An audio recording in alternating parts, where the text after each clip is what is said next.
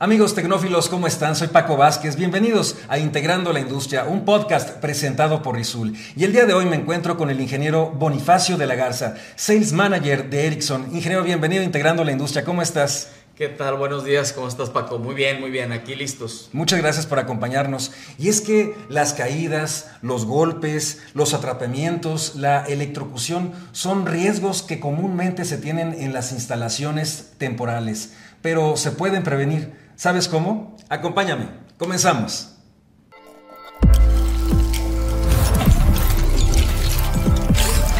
Rizul presenta Integrando la Industria. cuando hay un proyecto en la construcción, la fase de construcción, que las compañías contratan eh, a, otras compañías para hacer las instalaciones. Y estas segundas eh, compañías llevan equipos, equipos eléctricos, eh, donde se tienen que conectar porque la planta les, les va a facilitar una toma, una toma que puede ser 600 volts, etc. Pero ellos tienen que llevar sus propios equipos.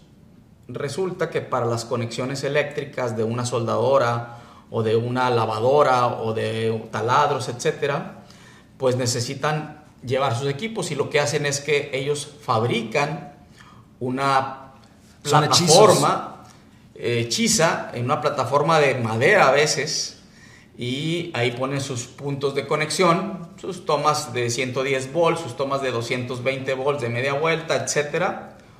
Y ponen una protección general. Pero todo aquello es algo hechizo o de madera o en un gabinete que no está en las condiciones adecuadas. Oye, han de decir, lo hacemos de madera para que sea mm, seguro y no te electrocute. ¿No? Me imagino así que piensan. Bueno, fíjate que, es interesante el pensamiento. Eh, no sé, yo he visto algunos que la base la meten de madera y ponen por ahí otras, otras partes metálicas, pero la realidad es que es, no es nada recomendable llevar algo así porque incurre en grandes riesgos hacia las personas y también hacia la compañía donde están trabajando. Y, realmente me platicabas que esta conciencia de la seguridad en las instalaciones, sobre todo para el personal y también para los equipos, obviamente que no haya consecuencias, es, es, casi reciente, de una década cuando mucho. Ah, bueno, eh, siempre ha existido los riesgos eléctricos o los riesgos en la industria, eh, caídas, golpes, etcétera pero eh, digamos que la conciencia de la seguridad ha estado presente más, eh, cada vez más, desde hace más o menos unos 10, 15 años, que las empresas han empezado a ver que es muy importante eh, proteger a las personas y con ello también proteger sus instalaciones y sus máquinas, por supuesto. Claro, y es que las consecuencias realmente pueden ser fatales y aparte de fatales, que es lo, más eh, destacado, también muy costosas. De eso estamos hablando aquí, Paco, efectivamente, de fatalidades. Las compañías eh, a veces, si no toman las previsiones, van a encontrarse con fatalidades. Y, esto es realmente grave. Eh, hablamos de vidas humanas, hablamos de un incendio en una, en una planta y vamos que se consuma toda la planta, millones de dólares, etc. Entonces, claro que es un tema eh, preponderante en nuestros días y con mucha responsabilidad ya todas las, las empresas. ¿eh? Ingeniero, en pleno siglo XXI, en constante transformación de las industrias para, eh, obviamente, la, tecnología 4.0, eh, también eh, las, las, grandes máquinas, los grandes robots, etcétera. Las empresas están en constante transformación, en constante movimiento, nuevos equipos, más expansión y por lo tanto están expuestas a mayores riesgos de accidentes. ¿Cuáles son los riesgos o cuáles son los accidentes más comunes al momento que las empresas están trabajando en su transformación? Por supuesto, Paco. Eh, uno de ellos, el más fuerte, es el tema de las caídas.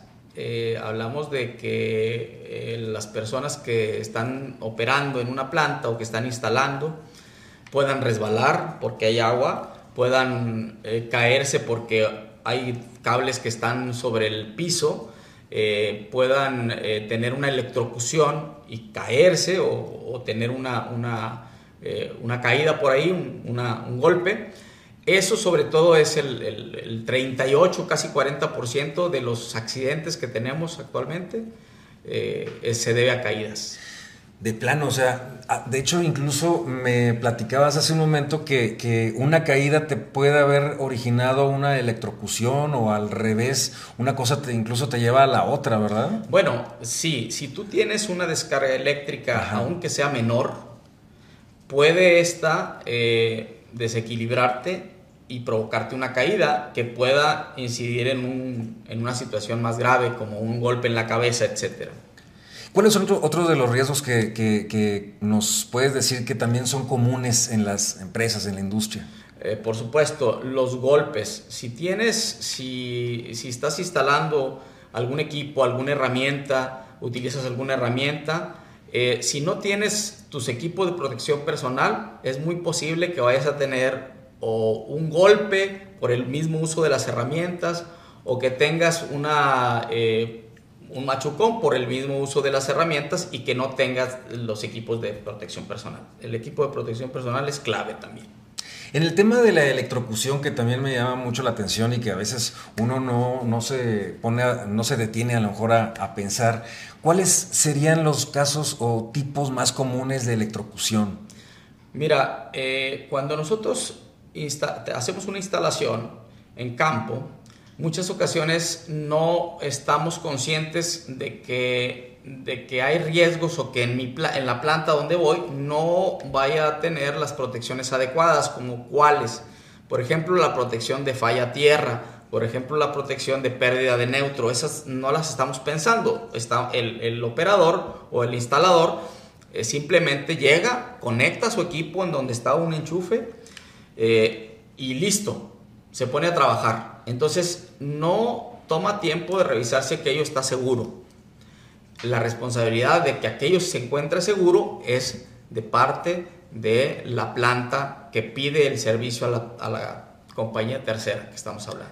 Y acabas de decir algo muy importante. A ver, las instalaciones de campo o las instalaciones provisionales o las instalaciones temporales. ¿Qué significa esto, ingeniero? ¿Qué es cuando la empresa está trabajando de forma temporal en algo? Claro, Paco, estamos hablando aquí de cuando tú estás expandiendo tu, tu nave o tienes una nueva planta y que invitas a muchos contratistas o invitas a muchas compañías integradoras a que trabajen para la instalación de máquinas o instalación eléctrica de la nave. Estamos hablando de eso. Ahí efectivamente eh, necesitamos tener las protecciones para esas personas que van a llegar a trabajar ahí.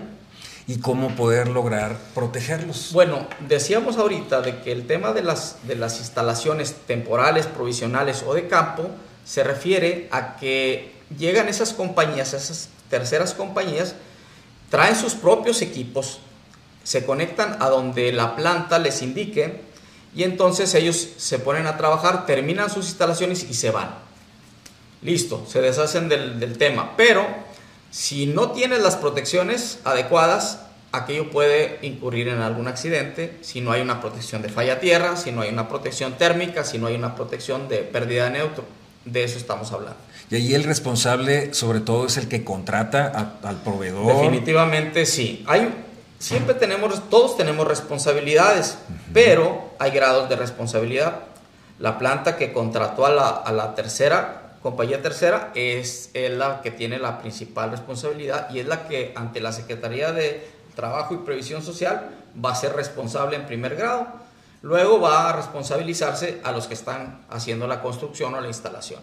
Así es. ingeniero, y también entonces eh, hablando de responsabilidades, ¿cuál es la historia de terror en caso de que una persona responsable de la seguridad de la empresa no lo logre al 100%? Sí, la historia de terror eh, versa en esto que decíamos ahora, de, por ejemplo, esos tableros que decíamos que son de madera y que están con sus, con sus contactos y sus clavijas, esos, si no están bien protegidos, si tienes una sobrecarga, aquello se puede calentar y puede incurrir en un, incendio. Y este a su vez puede ir a, a, consecuencias mayores y entonces ahí tenemos un problema grave para tanto para la empresa que los ha contratado porque es la primera responsable como también para el contratista. Y lo peor del caso es que puede haber efectivamente eh, situaciones fatales. Entonces va, esto deriva en las personas. ¿no? ¿Y con qué, ¿Con qué soluciones propones que, nuestros eh, amigos tecnófilos se puedan prevenir de estos tipos de, accidentes? Que, sí, que lo prevengan. Por supuesto, eh, las compañías todas tienen un departamento de seguridad e higiene y ellos son los responsables en primer grado. Regularmente eh, tienen un equipo, pero siempre es muy sugerente que haya un equipo eh, interdisciplinario, es decir, que el experto eléctrico esté en esa comisión, que el experto en el proceso de la maquinaria esté también ahí presente, el de proyectos, cuando hay una nave nueva, esté presente, y entonces tenga fuerza ese equipo o comisión interdisciplinaria donde la cabeza es seguridad e higiene, pero ellos van a ser eh, los que lleven a feliz término un proyecto en el término de la seguridad. Y digamos que ya está hecha la comisión, ya está, se define el proyecto, estas son las necesidades. ¿Qué sigue de ahí? ¿Dónde participa Ericsson y Rizul? Claro, por supuesto. Nosotros lo que hacemos es asegurar que los equipos para las instalaciones temporales, provisionales o de campo eh, sean eh, en Ericsson, tengan perfectamente el cumplimiento bajo la normativa UL, bajo la OSHA, bajo el NEC, eh, bajo la NFPA eh, y, y, lo que requieren, bajo la NOM, por supuesto, que es la normativa mexicana, para que puedan estar seguros de que sus equipos están protegidos contra falla tierra, mm. contra protección térmica, contra pérdida de neutro. Eso asegura que sus instalaciones van a ser protegidas que las personas van a estar protegidas y entonces tienes un, equipo que, te va a servir también para que cuando termines aquella instalación lo puedas volver a utilizar. A ver, ¿y de qué equipo estamos hablando para poder eh, tenerlo más, más claro? Aterrizarlo. Estamos hablando de unidades con transformador y unidades de distribución de energía. ¿Qué características tiene ese? Sí, por ejemplo, si nosotros tenemos una unidad de transformación, un PTU, de Ericsson, lo que hacemos es, si tú tienes un voltaje disponible de 600 volts, yo lo voy a reducir al voltaje que tú requieras, por ejemplo, a 220 volts, a 480 volts y tomas de 110 volts para todas las herramientas. Esa es la característica. También vamos a tener unidades de distribución si tú quieres llevar de la unidad que tienes por afuera, llevarla a 50 metros, yo conecto a esta unidad de transformación con un cable con extensiones todas seguras y protegidas hasta el punto de distribución. Y ahí yo tengo otra unidad que tienes tomas para 220 volts y para 110, volts y ahí puedes eh, perfectamente conectar tus herramientas. Y son multiconectores. Son multiconectores, así es, todos protegidos. Así es. Qué bien, ingeniero. Y, bueno, otro de los beneficios que, aquí estoy encontrando, además de poder garantizar la seguridad del personal, de los usuarios, del equipo, es que es esa infraestructura, digamos, ese equipo que tú puedes reutilizar. O sea, lo usas en la instalación temporal, la terminas de utilizar, la guardas y en otra ocasión la vuelves a utilizar. Sí, realmente es algo muy interesante lo que dices porque hemos visto instalaciones en campo, eh, en grandes instalaciones, que se fabricaron un equipo enorme, con un tablero de distribución enorme, con muchísimos puntos de conexión, pero que al final de la obra ese equipo se fue a la chatarra, porque no era funcional, Simplemente lo quitaron de ahí, lo, este, le quitaron las partes y deshicieron aquel equipo porque no era conveniente, no era eh, factible transportarlo.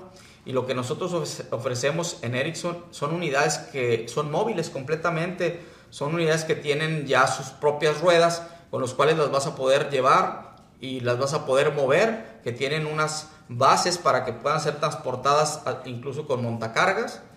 Entonces esas unidades se vuelven a reutilizar sin problema. Y tenemos unidades de mano que son muy prácticas porque son ligeras, pesan no más de 7 kilos y ahí tienes un multi, eh, digamos un múltiple o una unidad de distribución múltiple para tus conexiones. Entonces está fabuloso por eso, ¿no? Y otro de los beneficios también muy importantes que me parecen es el de la productividad en el personal. ¿Por qué, ingeniero? ¿Cómo influyen estos equipos en la productividad? Por supuesto. Las unidades que son hechizas, como esos tableros que platicábamos, pues es muy factible que vayan a fallar porque no, es, no están, eh, vamos, no están probados en planta, no, no, tienen una certificación, a veces no están bien alambrados, este, eh, por ahí pusieron a, conectar, a, hacer los, los, atornillados a alguien que, era novato, etc. Y no podemos asegurar que estén probados en, una, con una certificación. Entonces, nosotros aseguramos con nuestras pruebas que estos equipos van a, funcionar correctamente, que no te van a fallar, que, que las extensiones al ya estar, eh, tener puntos de conexión rápidos, no tienes que atornillar nada. Entonces hablamos de pérdida de tiempo. Si tú tienes que hacer un atornillamiento, si tienes que eh, unir cables o cortar cables, eso nos lleva en tiempo que vamos a estar utilizando. Aquí lo que hacemos es asegurar que todas nuestras conexiones sean rápidas y móviles, de manera que no te demores en hacer eso. A lo que le vamos a pegar es al tiempo de instalación. El tiempo de instalación es muy rápido y vas a ahorrar inclusive tiempo ahí y vas a, ahí le pegas al tema de la productividad. Optimización de tiempos y aparte de la, de, en el tema de, la productividad también nos hablabas de la confianza en el personal, porque si ocurre un accidente, el personal pierde la confianza en la máquina que va a operar. Sí, Paco, cuando hay un accidente, eh, tienes razón, cuando hay un accidente grave, incluso fatal, eh, se genera un ambiente muy tenso en la planta y las personas que operan aquellas líneas o máquinas no tienen la confianza de, o no van con toda la confianza de seguir operando. Entonces, la, planta, la empresa tiene la necesidad y también la obligación de, eh, vamos, de tener una máquina segura, de tener una instalación segura, que no tenga miedo el personal a trabajar con aquella máquina. Así es. Prácticamente estamos a punto de finalizar, ingeniero, pero me gustaría mucho que le digas a nuestros amigos tecnófilos de Integrando la Industria cómo ustedes pueden apoyarlos ah, en, sus empresas para poder garantizar la seguridad en instalaciones temporales. Mira, nosotros, eh, vamos, ofrecemos eh, poder estar con ellos en campo, es, inclusive cuando tienes un proyecto nuevo, eh, podemos incluso decirles que podríamos calcular un poco el tema de ahorros, incluso de, dinero, eh, cuando utilizas nuestros equipos. Eh, a través de un layout, si ellos nos proporcionan un layout de la instalación eléctrica, nosotros podríamos recomendar cuáles son las unidades de transformación o las unidades de distribución y los cables con los que podrían hacer o facilitarles aquella instalación y esto les va a optimizar mucho los tiempos y también les puede ahorrar dinero. Sin duda, un tema por demás importante, ingeniero, el tema de la seguridad en nuestras instalaciones en momento de instalaciones temporales. Es el ingeniero Bonifacio de la Garza, Sales Manager de Ericsson. Muchas gracias por acompañarnos. Gracias, Paco, por la invitación. Amigos tecnófilos, no dejen de escucharnos o vernos a través de las distintas plataformas digitales. También les comento que pueden escribir sus comentarios en la parte de abajo de esta publicación para que nos digan sus preguntas o dudas o también sus comentarios en el correo electrónico integrando la industria Soy Paco Vázquez. Hasta la próxima.